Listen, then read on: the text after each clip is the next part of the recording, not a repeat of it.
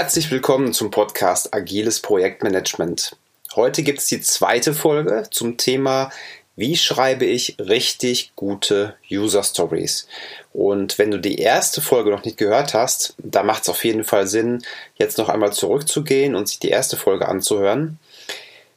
Kleiner Hinweis noch, keine Angst, die Audioqualität, die wird gleich noch wesentlich besser. Ich spreche diese Aufnahme gerade mit meinem Laptop-Mikrofon unterwegs rein, einfach deshalb, weil wir das Interview in zwei Teile geschnitten haben, damit jeder Teil nicht zu lang wird. Und jetzt, ja, viel Vergnügen damit. Was ich jetzt noch kenne von Jira, das sind die Tasks. Was hat sich denn mit mhm. den, was ist denn mit den Tasks, Andreas? Nee, das ist dann die, ja, die technische Umsetzung. Wir sind im Falle der, der User Story auf der fachlichen Ebene. Jetzt müssen wir noch entscheiden, ja, wie setzen wir es denn technisch um?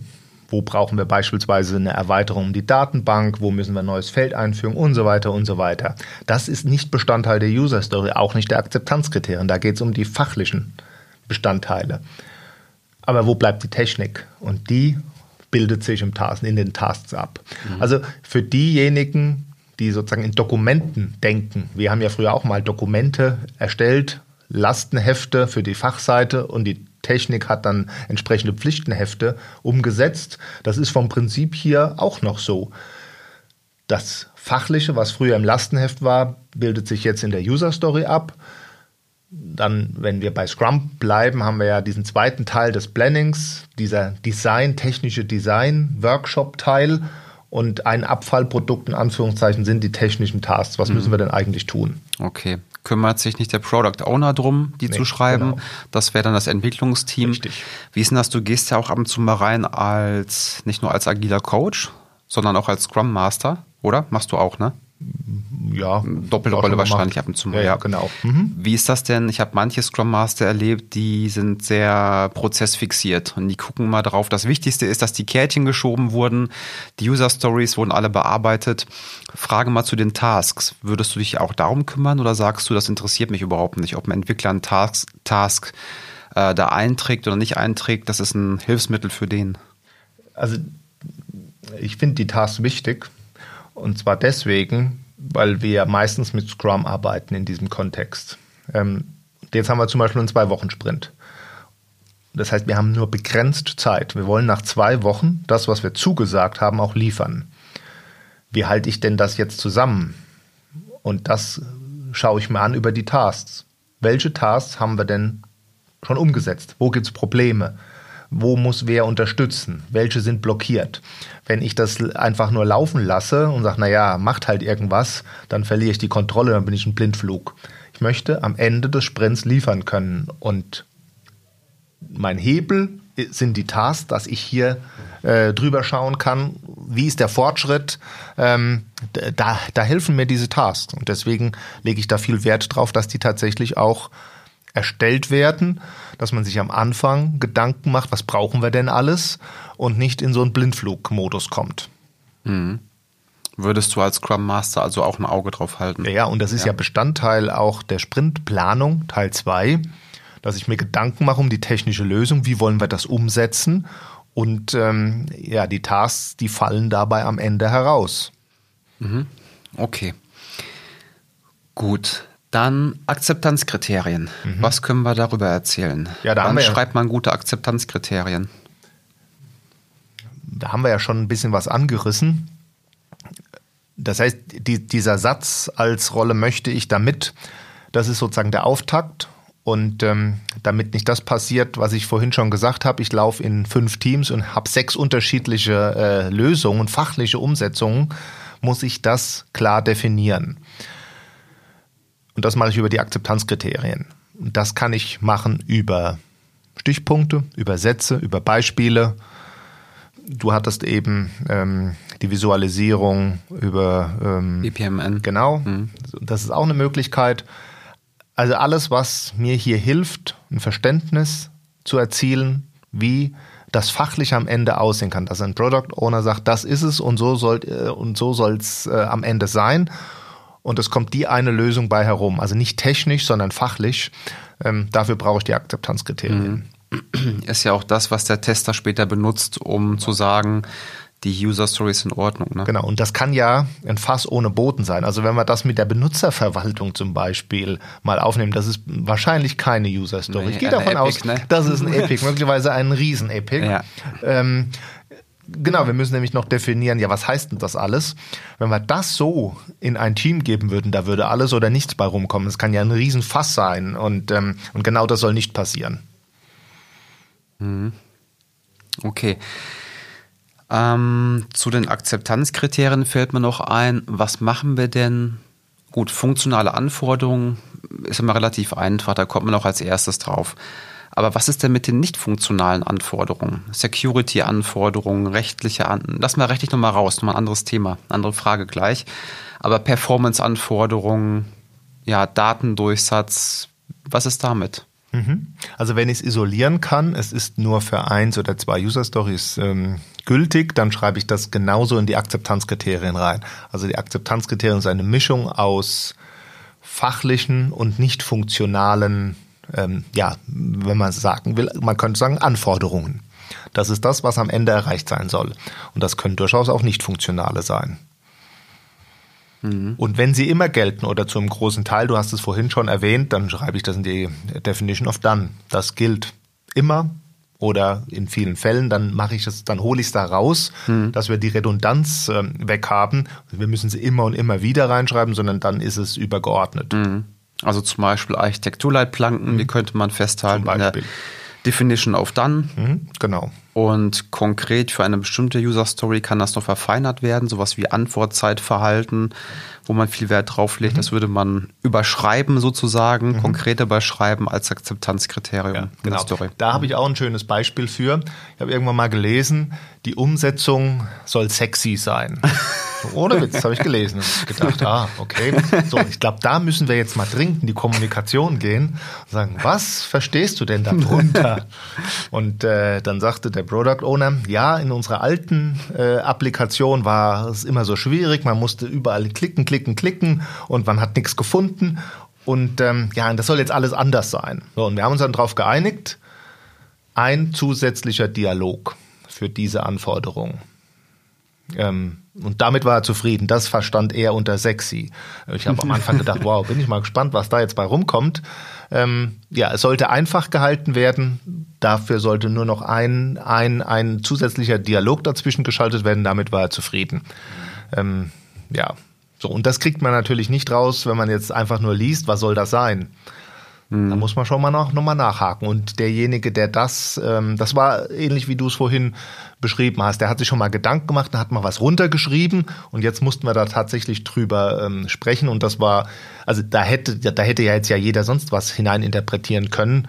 Äh, das haben wir auch wieder rausgenommen und haben das mit dem ein zusätzlicher äh, Dialog, ähm, das haben wir dann aufgenommen. Mhm.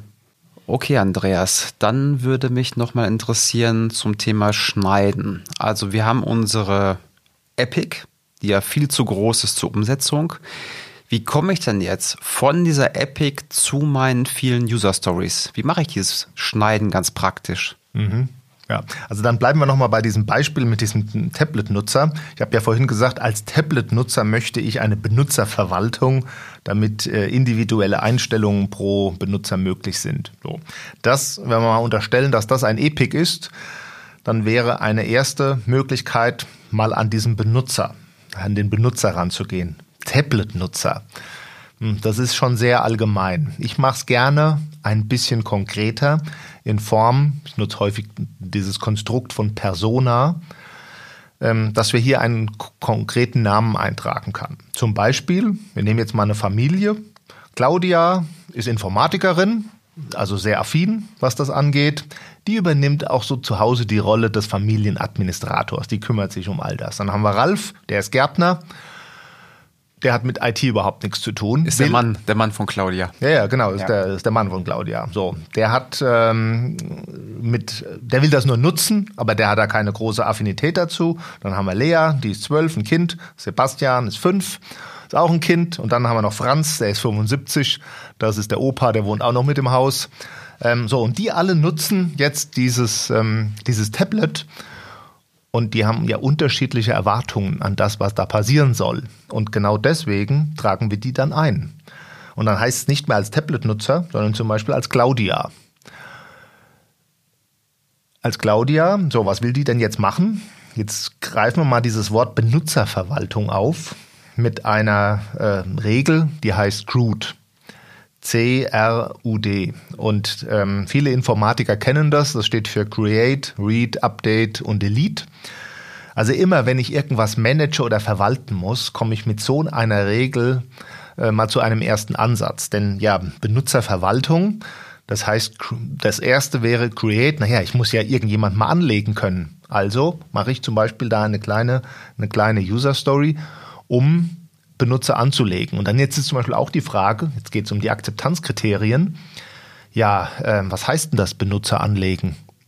Habe ich jetzt nur Standardbenutzer? Haben die spezielle Rechte? Wie viel Benutzer kann ich anlegen? Also schon habe ich wieder mehrere Fragen, die da einhergehen ähm, die ich klären muss und das bilden die, das bilden die, ähm, die Akzeptanzkriterien. Mhm. Nochmal eine kurze Rückfrage. Erstmal ja. finde ich cool mit den Crude, ja, kenne ich auch vom mhm. Thema Datenbanken auf jeden Fall. Mhm.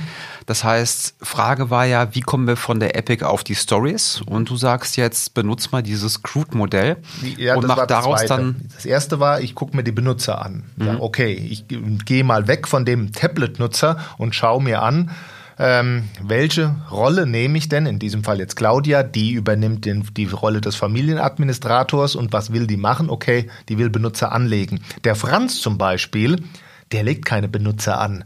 Äh, der hat keinen blassen Schimmer davon, dass man hier Benutzer anlegen kann. Der will einfach nur sein Profil aufrufen und nutzen. Mhm. Aber würde ich jetzt vier verschiedene Stories haben, mache ich dann eine für Create beispielsweise, für den Franz, eine für Create für die, nee, die Create macht ja nur Sinn wahrscheinlich für die Claudia als Administratorin. Ja, genau, richtig. Genau. Ja, aber für Use beispielsweise habe ich dann drei verschiedene Stories für jede Persona? Nein. Das habe ich nicht, sondern hier geht es nur darum, dass ich verschiedene Nutzer anlegen kann, zum Beispiel mit verschiedenen Rechten. Ich lege einen Nutzer an, den, den habe ich vielleicht schon, das ist die Claudia selbst, als ich nenne es jetzt mal Familienadministrator, die hat alle Rechte.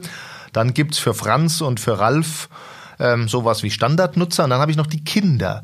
Ich lege so ein, möglicherweise ein, ein Kinderprofil an ähm, mit weniger Rechten speziell Kinderberechtigungen. Äh, möglicherweise habe ich hier nochmal eine Unterscheidung, weil der eine ist fünf, der andere ist zwölf. Ähm, das heißt, ich lege nur Profile an mit dieser Story, die unterschiedliche Berechtigungen haben und das steht in den Akzeptanzkriterien, aber es ist nur eine Story. Das heißt, ich mache aus der einen Epic jetzt eine Story? Ja, aber es ist eine von vielen. So, jetzt, ähm, jetzt habe ich nur eine Story, damit kann ich Profile anlegen. Ich habe noch eine zweite Story, damit möchte ich gerne die Profile ändern. Und das ist aber jetzt abhängig, da sind wir wieder dabei, in welchem Team bin ich denn? Wie viel, wie viel Stories kriegen die denn eigentlich unter? In, in so ein Sprint, da spielt das Thema Schätzen eine Rolle. Da könnten wir, das Thema Schätzen, das können wir jetzt, das ist ein Riesenfass, das können wir jetzt hier nicht aufmachen, aber oh da könnten wir mal eine eigene Folge machen. Das stimmt, das ähm, machen wir wirklich, wie, ja. Wie, wie schätzen denn jetzt, wie schätzen so ein Entwicklungsteam so eine Story ab? Und ähm, ja, das ist jetzt auch wieder abhängig davon, wie viel kriegen die denn in so einen Sprint zum Beispiel da rein. Und dementsprechend mache ich eine Story größer oder kleiner oder mhm. eben mehrere. Und ich kann sozusagen nur Regeln anbieten, wie dieses Crude. Und das Team muss das, das und mit dem Product Owner, die müssen das jetzt aber selbst anwenden und überlegen, was ist sinnvoll in unserem Kontext und was passt in unseren Sprint hinein. Mhm. Okay. Ja, Schätzen ist wirklich ähm, ein Thema für sich. Also da kann man bestimmt jetzt 40 Minuten dranhängen. Ähm Gut, aber wir waren noch gar nicht fertig. Wir können, ähm, vorhin habe ich ja gesagt, bei dieser großen, bei diesem großen Epic als Tablet-Nutzer möchte ich diese Benutzerverwaltung. Da habe ich gesagt, naja, das ist wahrscheinlich ein Epic, aber schreibt doch auch schon mal da Akzeptanzkriterien dazu. Wenn ich das sozusagen als Block machen würde, angenommen, ich hätte einen Riesensprint, halbes Jahr, ähm, und das würde da reinpassen, was hätte, würde ich denn da erwarten? Das heißt, ich habe für dieses Epic auch schon mal Akzeptanzkriterien. Und die kann ich natürlich nehmen und kann die herausholen und unabhängig voneinander umsetzen. Das heißt, eine Schneideregel ist, ähm, ich gucke mir die Akzeptanzkriterien und teile die auf auf verschiedene Stories eine Möglichkeit, wie ich ähm, aus einem, aus einem Epic ähm, eine mehrere User Stories bekomme. Okay. Können wir die noch mal einmal kurz eben aufzählen, die mhm. Punkte? Mhm. Also wie kann ich von der Epic auf die einzelnen Stories kommen? Ja, wir sind ja auch noch nicht fertig. Es gibt noch, es gibt noch eine Regel, zum ja? Beispiel Geräte. Okay. Naja, ich habe jetzt verschiedene ähm, Endgeräte möglicherweise, die ich hier nutze. Und von Endgerät zu Endgerät habe ich verschiedene Funktionalitäten. Unterscheidet sich. Also schneide ich Stories gerätegerecht oder schnittstellengerecht, könnte man auch sagen. Ähm, das wäre auch noch eine Schneideregel. Oder, ich habe noch eine Schneideregel, vernachlässige Qualität. So, jetzt waren wir ja früher mal Qualitätsmanager. Da gehen jetzt erstmal alle Alarmglocken an. Ähm, aber möglicherweise ist eine Story so groß, dass ich die einfach nicht in den Sprint reinkriege. Und dann teile ich die auf, dann mache ich sie erstmal funktional und der nicht funktionale Anteil, den mache ich dann im nächsten Sprint. Also ich mache sie zum Beispiel funktional, dass sie, dass sie klappt und mhm. nächstes Mal mache ich es sicher. Ähm, Widerspricht sich so ein bisschen dem Modell, dass man komplett fertig sein möchte, ne? mit ja, allem und danach rausgeht. Ist, ja. Das ist absolut richtig, mhm. aber manchmal muss ich, wenn ich in diesen zwei Wochen, also vorausgesetzt, ich habe einen zwei Wochen Sprint und ich will in diesem Schema bleiben und ich will am Ende etwas haben, was feedback-tauglich ist, mhm. und das wäre ja feedback-tauglich, ich habe etwas funktional umgesetzt, ähm, das heißt, ich könnte hier zum Beispiel schon einen Stakeholder einladen, kann das zeigen, kann aber erwähnen, dass das äh, ja von der Qualität her noch äh, Potenzial nach oben hat. Mhm. Gefährlich wäre es, und deswegen gehen alle Alarmglocken an, wenn ich äh, beim nächsten Mal sage, aha, es funktioniert ja, es ist zwar unsicher, aber jetzt lass uns das nächste, jetzt lass uns den nächsten funktionalen Balkon dran schrauben. Ähm, das ist natürlich dann das Gefährliche, aber manchmal muss ich, sag mal, ein Tod muss ich manchmal sterben in dieser Sprintlogik und ähm, muss das, den ein oder anderen Kompromiss dann doch manchmal eingehen. Ja, auch vom Mindset her. Ne? Ich glaube, dass man die Entwickler erstmal so weit kriegen muss, damit die verstanden haben, es muss immer komplett fertig sein, damit man es liefern kann. Und dann macht man die Ausnahme und dann sagen die, was, wir waren doch immer so schön dogmatisch unterwegs. Das wird dir keiner sagen, aber die werden es halt denken. Ne? Und dann ist die Frage, ist jetzt die Ausnahme die Regel? Und ja, aber klar. Das ist ja das Schöne bei der Informatik, dass es halt nicht immer einer Regel folgt, sondern man jedes Mal neu überlegen muss. Alright. Einmal zusammenfassen noch. Wie komme ich von der Epic zur User Story? Ganz kurz. Genau. Also ich gucke mir die Benutzer an. Wen habe ich denn da in Form von einer Persona? Ich gucke mir diese Groot-Regeln an. Ich schaue mir die Akzeptanzkriterien an, wenn ich sie denn für das Epic schon definiert habe und teile das auf in, in verschiedene Stories. Ich gucke mir die, die Geräte an, habe ich gerätespezifische User Stories und teile die auf. Und ähm, ich kann zum Beispiel ja auch mal die Qualität zurückstellen, wenn sonst gar nichts anderes hilft.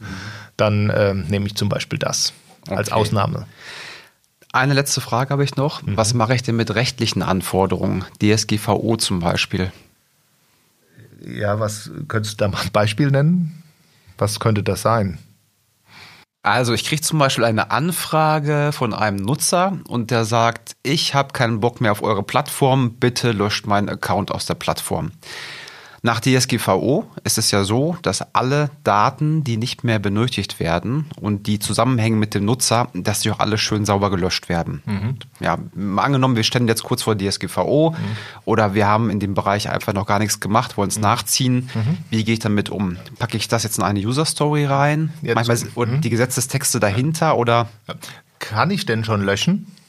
In seinem Namen? Also so wie er sich das vorstellt, der Benutzer? Momentan in dem Beispiel könntest du den Benutzer löschen, aber der hat beispielsweise bei drei Beiträgen was geliked, mhm. der mhm. hat ah äh, sich okay. noch woanders verewigt und das ist nicht mhm. konsistent durch die Datenbank okay. durchgezogen worden. Dann brauche ich eine eigene User Story, damit ich in der Lage bin, mein System so anzupassen, um all diese Daten daraus zu kriegen. Mhm. Aber wie würdest du jetzt schreiben? Würdest du sagen, ich als Geschäftsführer möchte nach DSGVO handeln Nein. und dadurch oder würdest nee, ich du würde das schreiben im Sinne des Nutzers, der hier aussteigen möchte. Ähm, brauchen wir noch einen schicken ähm, schicken Namen? Also so, wir machen mit Persona und äh, Alfred. So, Alfred ist der Nutzer, der uns verlassen hat und der möchte jetzt, ähm, dass all seine Daten verschwinden. dann könnte die User Story so sinngemäß heißen. Ähm, als ähm, Alfred möchte ich, dass ähm, die Daten die ich hinterlassen habe, alle gelöscht werden, damit ich keinen Datenfriedhof äh, darstelle oder so sinngemäß. Also äh, ich glaube, es kommt raus, um was es geht. So, und mhm. dann muss ich das umsetzen. Das mhm. wäre das eine Thema. Und wenn ich die Möglichkeit schon hätte zu löschen, ja, dann ist es ja keine Frage der Entwicklung.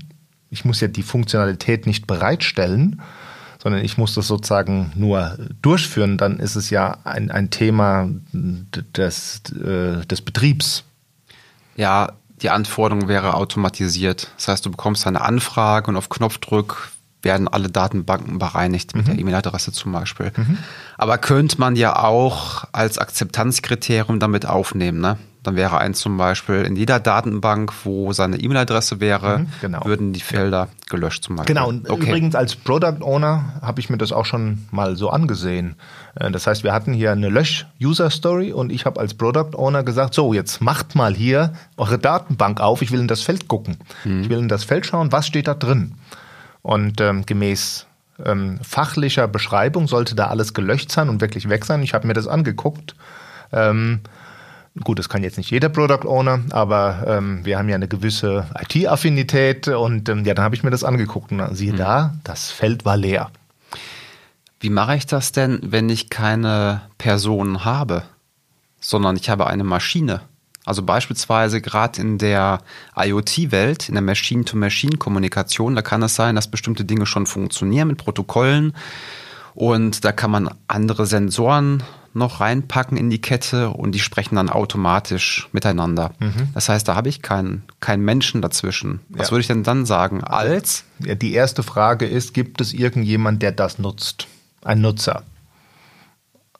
Gibt es das? wenn es das nicht geben soll und in man oder geben kann, manchmal habe ich tatsächlich, ja, ich sag mal, technische Konstellationen, da ist das, dann ist mal weit weg von dem, von dem Endnutzer, der davor sitzt und das tatsächlich, und dann schreibe ich das genauso rein. Ähm, das sind Sonderkonstellationen, die man ähm, natürlich auch mal nutzen kann. Dann haben wir kein Tablet-Nutzer, sondern dann haben wir zum Beispiel eine Schnittstelle oder eine Maschine. Mhm. Das schreibe ich dann auch so rein. Und wie gehe ich mit Hardcore-technischen Stories um? Beispielsweise die Datenbank ist zu langsam und da muss ich eine Performance-Upgrade mhm. machen. Ja. Also da ich, ich als Administrator oder? Ähm, zum Beispiel, also das ist auch, äh, habe ich auch schon häufiger genutzt. Also wenn ich interne Abläufe habe, die möglicherweise gar keine große Auswirkung haben auf den Endnutzer, ähm, dann habe ich auch schon mal sowas reingeschrieben wie der Administrator. Ja. Hm. Es, können, es können ja zum Beispiel auch solche ähm, Anforderungen entstehen, der ähm, Betriebsprüfer möchte irgendein Reporting haben. Also dann wäre das ja auch ein, na, ein Nutzer des Systems. Mhm. Der kommt vielleicht nur alle vier Jahre, aber ich brauche irgendwelche Reports daraus, äh, die hier generiert werden müssen und dann ist es halt mal der Betriebsprüfer. Mhm. Okay. Gut, Andreas. Ich glaube, wir haben vieles Neues erfahren, wie man gute User Stories schneiden kann. Es ist also nicht nur die einfache Schablone mit ähm, ich in der Rolle mache Folgendes, um Mehrwert zu erhalten, sondern es gibt viele Stolpersteine dabei und viele Tipps und Tricks. Die Schablone ist sozusagen nur der Auftakt. genau, mhm. genau. Ähm, wenn jetzt jemand mehr darüber erfahren möchte, wenn jemand noch einen agilen Coach ähm, sucht, wo findet man dich im Internet? Im Internet unter andreasbecker.com. Andreasbecker.com, alles klar, prima. Werden wir alles verlinken? Andreas, vielen Dank, dass du da warst. Ich habe nochmal zwei Sachen mitgenommen. Also wir werden nochmal eine Podcast-Folge machen über das Thema Schätzen. Da werden wir uns nochmal oh ja, schön wird, reiben. Das wird spannend. Ja, das, das finde ich auch, weil das mhm. ist gerade im Projektmanagement immer sehr interessant und viele Reibungsmasse dabei. Und das zweite war User Story Mapping. Ne? Mhm, da genau. müssen wir überlegen, wie können wir das Thema von visuell auf Audio runterbrechen. Kriegen wir schon irgendwie hin. Die beiden Themen nehmen wir mit, bereiten wir vor und dann gibt es eine weitere Folge. Ja, vielen Dank für die Einladung. Hat wie immer Spaß gemacht. Andreas, ich danke dir. Mach's jo. gut. Tschüss. Tschüss.